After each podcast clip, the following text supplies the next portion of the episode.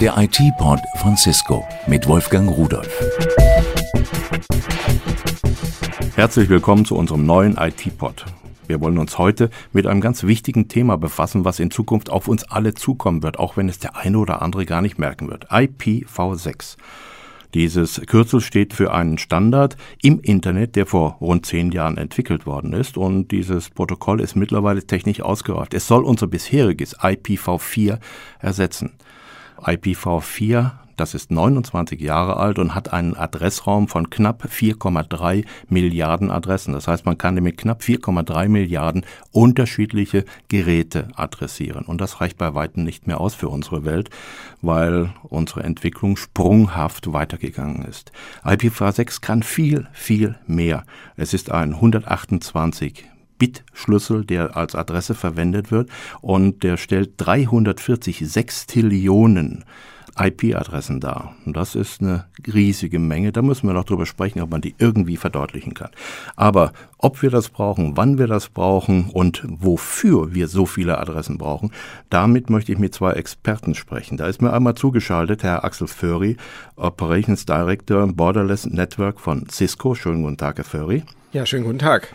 Und zum anderen Professor Dr. Christoph Meinl vom Hasso-Plattner-Institut der Universität Potsdam und Vorsitzender des Deutschen IPv6-Rates. Schönen guten Tag, Herr Professor. Ich grüße Sie. So, jetzt habe ich am Anfang ein bisschen was erzählt und komme auch gleich auf meine erste Frage an Sie. Zuerst an Sie, Herr Professor Meinl. Gehen die Internetadressen uns denn tatsächlich jetzt aus? 4,3 Milliarden ist ja doch eine ganze Menge. Gibt es irgendwo einen Zeitpunkt, wo man sagt, bis dann müssen wir unbedingt mehr Adressen haben?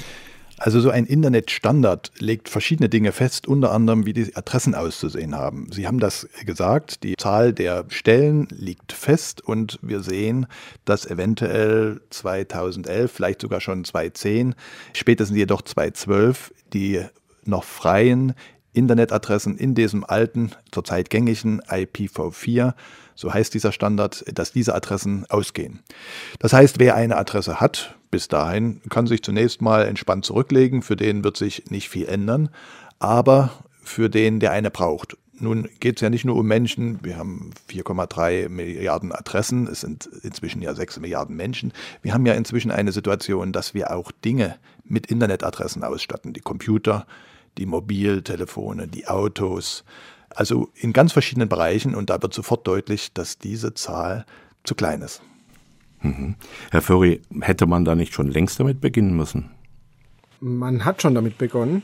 Ähm, um genau zu sein, jeder von uns hat unter Umständen schon ein IPv6 verfügbares Endgerät. Ja, die meisten Unternehmen und auf jeden Fall die ganzen großen Service Provider und Carrier, das heißt die ganzen Telekom-Gesellschaften, haben schon angefangen, in diese Richtung vorzuarbeiten und haben teilweise auch schon migriert. Das heißt, wir sind eigentlich schon irgendwo in einem Prozess, allerdings der eher im Hintergrund abläuft und der jetzt mehr und mehr in den Vordergrund rückt, weil immer mehr Menschen von so einer Änderung betroffen sein werden. Mhm. Das heißt also, so heimlich hat das alles schon um uns herum begonnen. Wo stehen wir denn da gerade mit der Umstellung? Wie viele Leute sind jetzt mittlerweile da oder woran hängt es? An dem Endverbraucher, an dem Endcomputer, an der Technik, an dem Provider, Herr Professor Meiner? Aus meiner Sicht und aus dem Sicht des deutschen IPv6-Rates sind wir noch nicht weit genug. Kleine Bemerkung dazu, in Asien die natürlich in der technischen Entwicklung später gekommen sind, ist die Internetadressenknappheit viel stärker zu spüren gewesen, schon vor Jahren, sodass die in diesem Umstellungsprozess, in diesem Migrationsprozess schon deutlich weiter fortgeschritten sind als wir. Da müssen wir, dürfen wir den Anschluss nicht verlieren, müssen vielleicht sogar versuchen, wieder nach vorne zu kommen. Als Exportweltmeister ist natürlich die neuen Kommunikationsmedien und die Nutzbarkeit der neuen Kommunikationsmedien ganz wesentlich. Also, Herr Führi hat es schon gesagt, Provider haben interne Projekte. Es ist aber noch gar nicht so am Markt leicht, dass Sie da IPv6 Internetanschluss haben können. Wir haben jetzt gerade Ende letzten Jahres gesehen, dass ein großer deutscher Internet Service Provider Strato jetzt auch ein IPv6 Produkt angeboten hat. Ich weiß, dass die Telekom unterwegs ist. Also da passiert einiges, aber wir meinen, wir müssten da ein bisschen aufs Tempo drücken. Mhm. Herr Furry, fragen denn Ihre Kunden eigentlich schon danach, sagen, mal, ich möchte jetzt ganz gern schon IPv6 haben oder wissen die noch gar nicht, was passiert? ich sage es mal grundsätzlich so, dass zu wenig Kunden danach fragen. An sich müsste jedes Unternehmen sich Gedanken machen, wie man an die Sache IPv6 rangeht. Das ist de facto nicht der Fall. Es gibt sicherlich einige, gerade die größeren Unternehmen, die natürlich auch hier konkrete Projekte haben und die auch immer sehr interessiert in unsere Workshops kommen, in denen wir über IPv6 und den verschiedenen Möglichkeiten dorthin zu kommen, diskutieren und Vorschläge unterbreiten. Darf ich, Rudolf, da noch eine Bemerkung zu machen? Gern. Ein Stück Problem ist, dass man natürlich auf dieser Ebene gar nicht genau sieht, was dieses neue Protokoll bewirkt. Wenn man ans Internet angeschlossen ist, dann ist man ans Internet angeschlossen und den Nutzer interessiert da gar nicht, ich sag mal, mit wie viel Volt das geschieht. Das ist im Internetbereich ganz genauso. Es gibt aber neue Anwendungsbereiche die ganz dringend eine neue technische Basis brauchen. Also zum Beispiel die sich doch sehr stark entwickelnden Mobilnutzung, wenn Autos miteinander kommunizieren sollen und über die Internettechnologie, dann kommen wir mit diesem alten Protokoll IPv4, was übrigens nie für diesen Massenmarkt gebaut worden war. Mit dem kommen wir nicht mehr hin. Mhm. Das heißt also, Sie sind der Meinung, die Umstellung ist absolut notwendig auf IPv6, obwohl es ja jetzt auch im Grunde genommen mehr Geräte gibt, als Adressen zur Verfügung stehen. Das macht man ja mit technischen Tricks. Warum macht man das nicht weiter so? Also im Moment hat man, Sie erwähnen diese technischen Tricks, NAT ist da so ein Stichwort, Adressübersetzung, Möglichkeiten geschaffen, dass ich sag mal für traditionelle Anwendungen man ganz gut damit zurechtkommt. Das heißt, wenn ich mit meinem Handy ins Internet gehe, dann tue ich das nur mit einer geborgten Adresse, habe kaum eine Chance, da eine eigene Adresse zu bekommen. Folglich kann ich so etwas wie im Internet surfen durchaus machen mit so einer geborgten Adresse, aber weitergehende Internetanwendungen, die werden dann schwierig. Nun entwickeln sich gerade auch neue Gebiete, also dieses Anzahl der mobilen Endgeräte, die gerade explodiert weltweit, auch in den Entwicklungsländern ist sogar die Vermutung, dass der Computer übersprungen wird und man direkt auf diese mobilen Geräte kommt. Ich habe die Car-to-Car-Kommunikation, dass also Autos auf der Fahrt miteinander kommunizieren wollen, erwähnt, aber auch Internetfernsehen und andere Anwendungen, die eine immer höhere Nachfrage bekommen, die brauchen Adressen. Die brauchen ein neues Protokoll. Über die Adressen hinaus bietet IPv6 auch weiteres, sodass also ein Umstieg dringend notwendig ist. Gut, Umstieg ist notwendig, aber es sind noch andere Dinge, die notwendig sind. Jetzt ist ja nicht nur die Anzahl der Adressen, die zu gering ist, sondern auch die Sicherheit im Internet wird immer wieder stark bemängelt. Herr Föri, wird das mit IPv6 besser? Es wird mit IPv6 ein Stück weit besser. Generell haben Sie recht, Sicherheit im Internet ist ein Riesenthema. Witzigerweise auch ein Thema, was viele Leute gar nicht so richtig reflektieren. Das heißt, viele Firmenkunden oder auch Privatanwender haben eigentlich Sicherheitstechnik gekauft und nutzen sie heute nicht, weil sie einfach nicht wissen, dass sie das sollten bzw. können.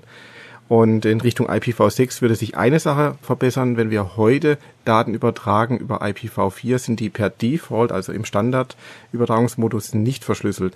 Bei IPv6 ist es im Standard vorgesehen, dass hier eine Verschlüsselung sofort erfolgt. Das heißt, der Transport der Daten zwischen den einzelnen Nutzern oder Endgeräten ist von sich aus verschlüsselt und das ist eine extreme Verbesserung zu dem heutigen Zustand, wo doch vieles noch unverschlüsselt erfolgt, wie wir alle wissen. Security kann ich nur sagen, absolut wichtiger Punkt. Heute schon und ich glaube, das wird uns alle noch sehr, sehr stark beschäftigen, weil wir doch eine recht hohe Abhängigkeit inzwischen von dem Thema Internet oder von der Plattform Internet haben. Und inzwischen ist halt nicht nur so ist, dass wir da im Web surfen, sondern es gibt auch wirklich ganz wichtige Applikationen, lebenswichtige Applikationen, die übers Internet funktionieren und die natürlich entsprechend sicher ablaufen müssen, ganz klar. Und da geht es nicht nur um Geldtransfer, da geht es auch um noch ganz andere Sachen. Also IPv6 ist wichtig, notwendig, gut, bringt mehr Sicherheit.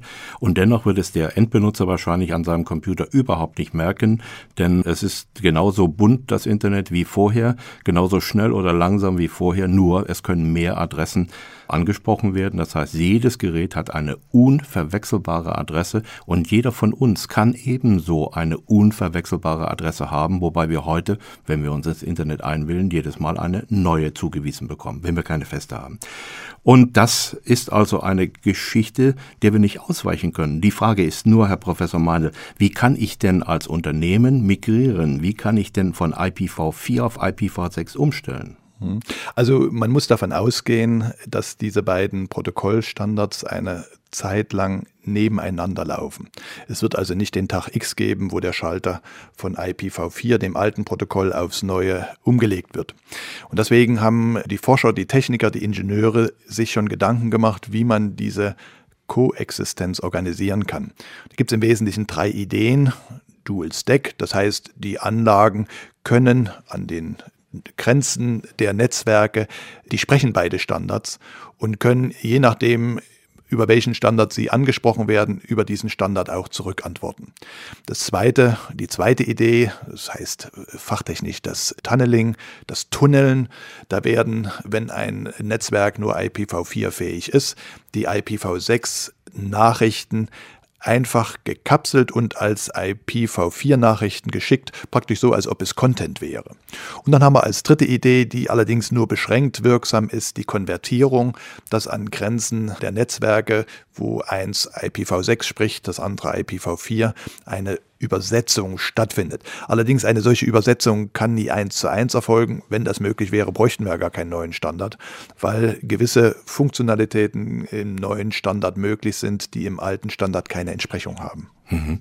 Unsere Betriebssysteme können ja schon längst IPv6. Herr Föri, wie sieht's mit der Technik aus? Kann die auch IPv6? Ist die schon fähig dafür?